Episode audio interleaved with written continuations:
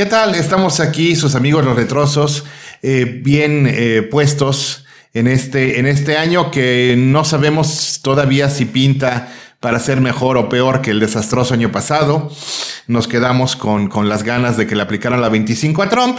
Eh, ya, ya llegaremos a, literatura de crisis políticas, que también hay mucho que decir, sobre todo en América Latina al respecto. Pero vamos a, a tomar como pretexto la situación para hablar de literatura norteamericana, porque hay un punto, hay un punto muy importante que, considerar al respecto. Y estamos para hablarles de eso su amigo Héctor Viveros. Ernesto Madera. Y José Baroja. Bien, y el asunto es de que hay una diferencia de, de clase con respecto a la literatura mexicana, en, en particular latinoamericana en general, y la literatura norteamericana que es algo de lo que yo hablo en, mi libro Las Memorias de un Letroso Indecente, es un capitulito, que eh, en Latinoamérica en general los escritores del siglo XIX y hasta la primera mitad del siglo XX venían de una élite eh, ilustrada, de, buena posición económica, y, y bueno, eso, eso se, se nota. Y en cambio, los escritores que valen la pena de la escritura norteamericana son o inmigrantes o hijos de inmigrantes que, tuvieron trabajos de a pie, que fueron, que fueron obreros. Estoy pensando en, esto, me, voy a citar, me voy a citar. Eh, eh, como Fanto, Bukowski, hijos de la generación que peleó y perdió la salud y la cordura en las guerras que su nación ganó, como los Beats, escriben desde otra perspectiva la gran literatura de ellos habla de perder. Es imposible no tenerles un poco de piedad, no gastar en ellos un poco de ternura. Es que creyeron en algún momento dado lo que nosotros nunca nos tragamos, que ganar era posible. Sí, porque un escritor latinoamericano no nos tienen que decir. Nosotros sabemos que la vida es injusta y que el mundo es cruel, pero a los gringos les vendieron otra cosa. Y el nivel de decepción es desde donde escriben. De hecho, hay un, un paralelismo muy grande, o vamos a decirlo, similitudes entre el mundo literario norteamericano y mexicano eh, del siglo XIX, principios del XX, ¿no? que era algo que mencionábamos antes. Eh, los escritores solían venir de una élite acomodada y por lo tanto no tenían la noción del desencanto que tienen los, eh, los escritores como Bukowski, como Fante, o hubo otros escritores que vinieron después en, en, México, ¿no? Como el Nagarro, como Juan Rolfo, como Inés Arredondo, ¿no? Pero eh, en, ambas sociedades, en la mexicana y en la norteamericana, estamos hablando de que durante eh, el siglo XIX y principios del XX, los escritores todos provenían de esta élite y entonces los temas no abarcaron o no llegaron a hablar del entorno social o de las consecuencias que había en, en el entorno social hasta que no llegamos a la segunda mitad del XX. Pues si, ampliamos un poco el panorama, en realidad tenemos que incluir también a Europa respecto al, origen de estos escritores, que todos venían, o la mayoría venía precisamente de la clase burguesa, digamos, que se había acomodado mucho en Europa y que eso también trasciende hacia los países latinoamericanos. O sea, obviamente yo hablo desde la perspectiva desde Chile y Sudamérica. Está muy asentado que a finales del siglo XIX, pues no sé si hablar de una élite en particular en el caso chileno, pero sí de una clase que estaba convirtiéndose en lo que va a ser llamado como clase media a posteriori. Pero sabes que a finales del siglo XIX sí comienzan a verse rastros de una nueva de un nuevo lugar desde donde se escribe, sobre todo a partir de los movimientos anarquistas, de los movimientos eh, liberales que empiezan a surgir con mucha fuerza, del marxismo también, eh, Trotsky, eh, eh, y, todo, todo ese entramado ideológico va dando pie a que vayan surgiendo también voces que no necesariamente vienen desde la clase media, que en Estados Unidos es mucho más clara que, por ejemplo, en los países latinoamericanos, sino que incluso de las clases más bajas. Por ejemplo, en Chile tenemos a Manuel Rojas, que es un escritor que viene directamente de los grupos obreros, anarcos, y mucho de su literatura es, es autobiográfica que creo que en la literatura estadounidense también pasa, mencionaba Héctor a, Bukowski, y su personaje Chinaski es prácticamente o sumamente autobiográfica, claro, respecto a él. Sobre Henry Chinaski, que es el, personaje literario autobiográfico de, Bukowski, hay, hay muchos, muchas novelas, algunos cuentos. Eh, realmente eh, el, tema del gran perdedor americano viene de precisamente el sueño americano roto o, la, o la, verdadera América desnuda eh, en sus entrañas. uno de los cuentos favoritos que tengo de Bukowski, que viene en Hijo de Satanás, es este Kid Star, Star Dust en el matadero, donde, donde habla de que su personaje, que igual que él, intentó el boxeo y fracasó estrepitosamente, Kit Stardust, y cómo la, la ideología del patio de la escuela de ganadores y perdedores lo vuelve a vencer porque no aguanta un solo día trabajando en, un matadero. Eh, de hecho, el, el, desencanto del sueño americano, que es algo que se nos va a romper aquí en pocos días, eh, es, es, un gran tema literario. Eh, de hecho, bueno, Bukowski nunca deja de, de, rendirle homenaje a su maestro John Fante con su personaje de Bandini. Su personaje de Bandini, que es un personaje que está hecho para que, para que le tengas entre cierto cariño porque es un pícaro y cierta, y cierta condescendencia porque es un pendejo. Y, y, y, y quiere ser, y quiere ser escritor. Y, más por suerte que por talento logra algunas cosas. Su, eh, personaje que, viene de, trabajar con las manos, como su padre, como su abuelo, eh, y, te cuentan esa fascinación, esa fascinación por el oropel de, la clase baja estadounidense que sí se cree, sí se cree que el sueño americano es posible. Quiero, quiero mencionar a, otro escritor que, que, lo tiene bien, pero bien claro, que es Horace McCoy Horas McCoy con libros como ¿Acaso no matan a los caballos? o como Despídete de mañana, o uno que, el título te lo dice todo, Debí de haberme quedado en casa. Eh, debí de haberme quedado en casa es la vida de los extras, en, esperando su oportunidad en frente de los grandes estudios, este, que tener una pequeña participación, participación en una película que los ponga en el mapa. Despídete de mañana es sobre periodistas. Y pues acaso no matan los caballos de, de, personas que por tener dónde, dónde comer, este, meten a los maratones de baile que acaban teniendo este, increíbles consecuencias porque eran maratones que duraban un mes. Sí, de hecho es importante ese tema de la representación porque eso nos lleva hacia antes de, de, de mediados del siglo XX con las mismas apariciones en el cine de este cuestionamiento del sueño americano que ya vemos en Chaplin, por ejemplo, y en todas estas ironías que se ven, por ejemplo, en tiempos modernos respecto a, ese sentido de la clase obrera de poder subir, escalar escalafones y luego viene la Gran Depresión, vienen todos estos hechos históricos que también son muy ironizados y satirizados, digamos, por Potts Fitzgerald y en el Grand Gatsby, que nos sirven como contrapunto para toda esta literatura también, que, que eventualmente va a ser llamada también realismo sucio a propósito de, de todo este, este choque cultural con lo que se esperaba y lo que efectivamente tenemos en la realidad. Y ahí entra toda la policía también norteamericana, que es, es muy drástica respecto a mostrarnos el mundo de los perdedores, que intentan solventarse moralmente dentro de todo esto, dentro de todo este contexto, pero finalmente el sistema es mucho más eh, dramáticamente pesado y se les cae encima como, no sé, como una bola de boliche, digamos, algo, algo, piensan en lo más pesado del mundo, ahí está el sistema destruyéndote y todos tus intereses de poder ganar. Sí, de hecho, antes de, llegarle de lleno al realismo sucio norteamericano, que es algo que nos encanta Ernesto y a mí, hay que decir que eh, incluso dentro del medio literario existía la posibilidad, o más bien existía la idea de que existía la posibilidad de llegar al Parnaso de los grandes autores, eh, hay que decirlo que Fitzgerald y Hemingway pues, eran fifís, no, no eran barrio. Y, de hecho, Charles Bukowski en algunos cuentos llega a burlarse muchísimo de, sus antiguas pretensiones de, ser como Hemingway. Claro. Lo, lo, parodia varias veces. Fitzgerald y, Hemingway, por favor, Ernesto. Eh, pues estaban.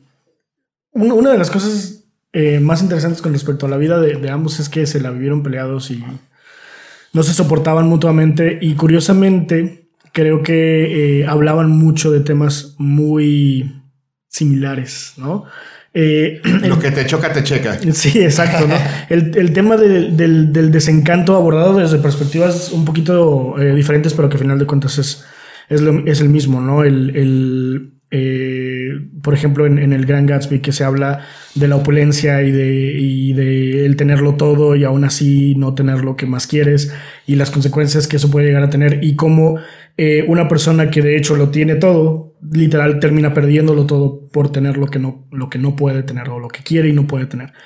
Eh, y, Hemingway es, eh, habla acerca también de, de, del desencanto, pero desde, desde la soledad, desde la vejez, desde el, el enfrentarse al, al, mundo que te ofrece todo y, y, darte cuenta de que no lo puedes tomar.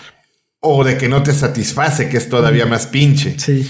Sí, de hecho, eh, eh, ese, ese desencanto de Hemingway es sí, de que tenerlo, tener, tenerlo todo no lo satisface, es, es, es otro tipo de crisis del sueño americano pero desde una perspectiva más arriba. Sí, de hecho, eso es importante porque, como, como decía hace un rato, nos sirve de contraste para esta otra voz que está surgiendo ya en el siglo XX, porque son dos visiones de desencanto que chocan de inmediato con, con la más grande, con la que está ahí en el trasfondo de, de, de Estados Unidos en este caso, que es que efectivamente el sueño americano es algo que existe, y de, de hecho me, me, genera la pregunta, como, obviamente viniendo desde Chile, si existe como un sueño mexicano propiamente que se, se retrate en la, en la, literatura de acá. De hecho, eso, eso va a requerir otro post.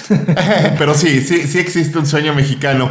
Eh, y, y, es un sueño lleno, lleno de pequeño burguesismo rancio. Este, eh, lo abordaremos eh, eh, más adelante. Sí, de estadounidense wannabe. Sí.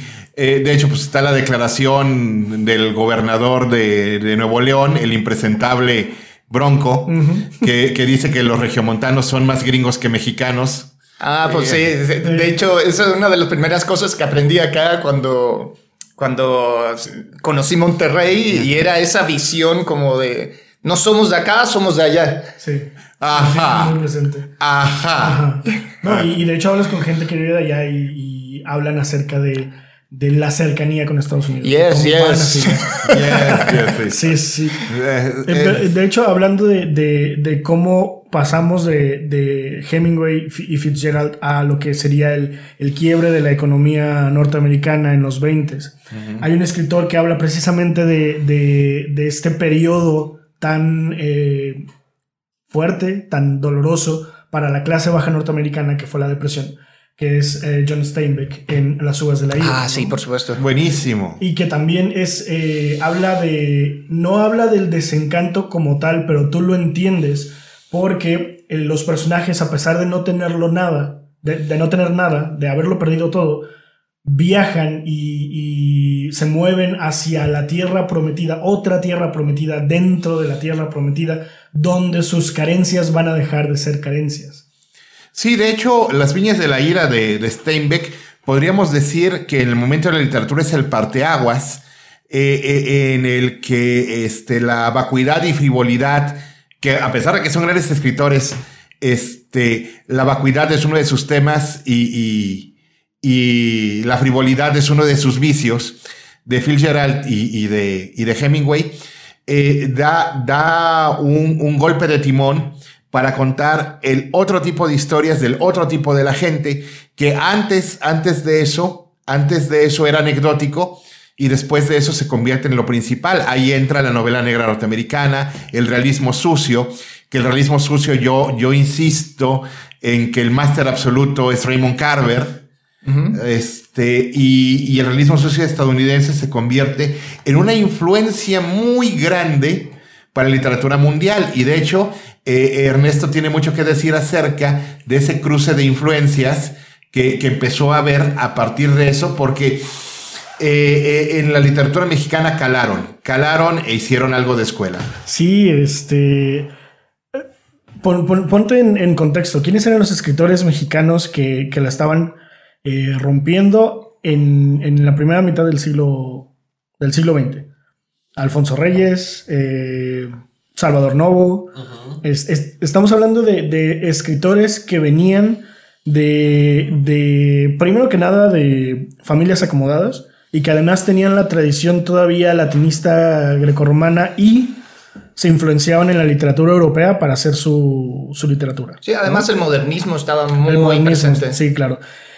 Y entonces llegan los escritores eh, eh, norteamericanos, en específico eh, William Faulkner, que es uno de los que más influyeron en, la literatura mexicana, con, con, El sonido de la furia, increíble novela, fantástica novela.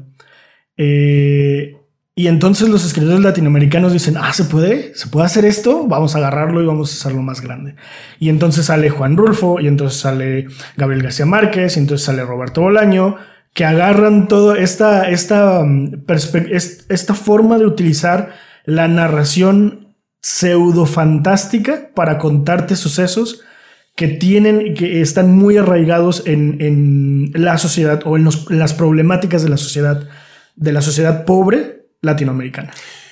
Y, hay otro escritor que lo agarra eh, eh, eh, en una cuestión mucho más ligera, pero no por eso menos dolorosa, y, hace una mezcla de estilo bastante particular que es Ibargüengoitia. Ajá. Y así, sí, Ibargüengoitia realmente este, eh, tiene, eh, está en esto por, por espíritu. Parte de los mismos elementos, pero los usa de una manera con un humorcito negro tan deliciosamente pinche. Este, y bueno, eh, mencionamos a Bolaño, así es de que yo creo que José va a decir algo. Sí, es, bueno, Bolaño es uno de mis escritores favoritos. Es una lástima y siempre tengo que repetir esto, que muriera tan joven, pudiendo tener una producción literaria tremenda. O sea, ya la era, pero lo que vendría pues queda solo en la especulación. Pero eso me da pie a pensar también que a partir de esta emergencia del realismo sucio y de toda esta influencia en particular, cómo la perspectiva del personaje va variando hasta el punto en que la ciudad es la que se vuelve el personaje principal en, la segunda mitad del, siglo XX. De hecho, en, Chile, por ejemplo, tenemos obras como la de Ramón Díaz Eterovich, que es policial, que es La ciudad está triste, o sea, directamente la ciudad es el personaje que establece todo el entramado, todo el sistema y todos los movimientos de los personajes. Y en Bolaño eso se ve mucho, o sea, finalmente los personajes no pueden escapar de este mega personaje que llega a ser casi similar a una deidad, porque es la que establece que tú siempre vas a ser un perdedor en estos espacios por más que te esfuerces, por más que intentes de salir de acá. Y entonces es ya una iteración distinta del existencialismo de mediados del siglo XX, pero pasando a un sistema que ya te oprime de manera completa y que ya lo veíamos en todo lo que es el desarrollo del policial desde Faulkner en adelante eh, obviamente no estoy diciendo que Faulkner sea policial, pero su estética nos va a llevar hacia allá y que probablemente la literatura Latinoamérica, latinoamericana, que es una literatura de perdedores por antonomasia, es eh, muy patente. La ciudad como personaje y la ciudad estableciendo que los sueños estos, sueño americano, sueño mexicano, sueño latinoamericano, europeo, valen madres en, en algún punto y estamos absolutamente eh, jodidos en, este mundo. Y aparecen incluso estas lecturas bíblicas que retoman la idea del, paraíso, Macondo, eh, o ya un paraíso... O, el infierno. O el infierno, claro. Tenemos a eh, todo lo que es Rulfo, tenemos todos estos espacios que finalmente declaran que bueno, como lo dije antes, estamos jodidísimos y el héroe ya no puede existir en este... Es el espacio el que determina eh, al personaje o el Claro, y la ciudad en particular. Me, hace recordar mucho uno de los cuentos más duros de, Rulfo, nos, nos han dado la tierra, que precisamente es, es la imposibilidad, tú no vas a ganar nunca, cabrón. No puedes, es, es, es, es imposible. Y bueno, eh, este, este cambio en la literatura fue, fue muy profundo. Eh, ya eh, medio nos pusimos de acuerdo en que definitivamente las viñas de la ira puede, puede ser trazado como, como, como la señal de curva en la literatura norteamericana. Sobre el gran perdedor norteamericano, esto nos va a dar pie para hablar de la novela negra norteamericana y tenemos mucho que decir del realismo sucio norteamericano y cómo influenció a la literatura eh, latinoamericana, mexicana en, particular. Eh, son autores que vale la pena leer, son, son autores increíbles. Eh, no estamos denostando a Fitzgerald y y, a, Hemingway, solamente estamos diciendo que son de otra materia, que, en espíritu son otra cosa. Y pues quedamos aquí en, este momento hasta el tema porque nos podríamos descolgar por horas, pero hay, hay, que compartimentar este, todo, este universo de la literatura. Muy bien, entonces, esto fue eh, su, su, programa de los letrosos. Se despide Héctor Viveros. José Baroja. Y Ernesto Madera. Adiós.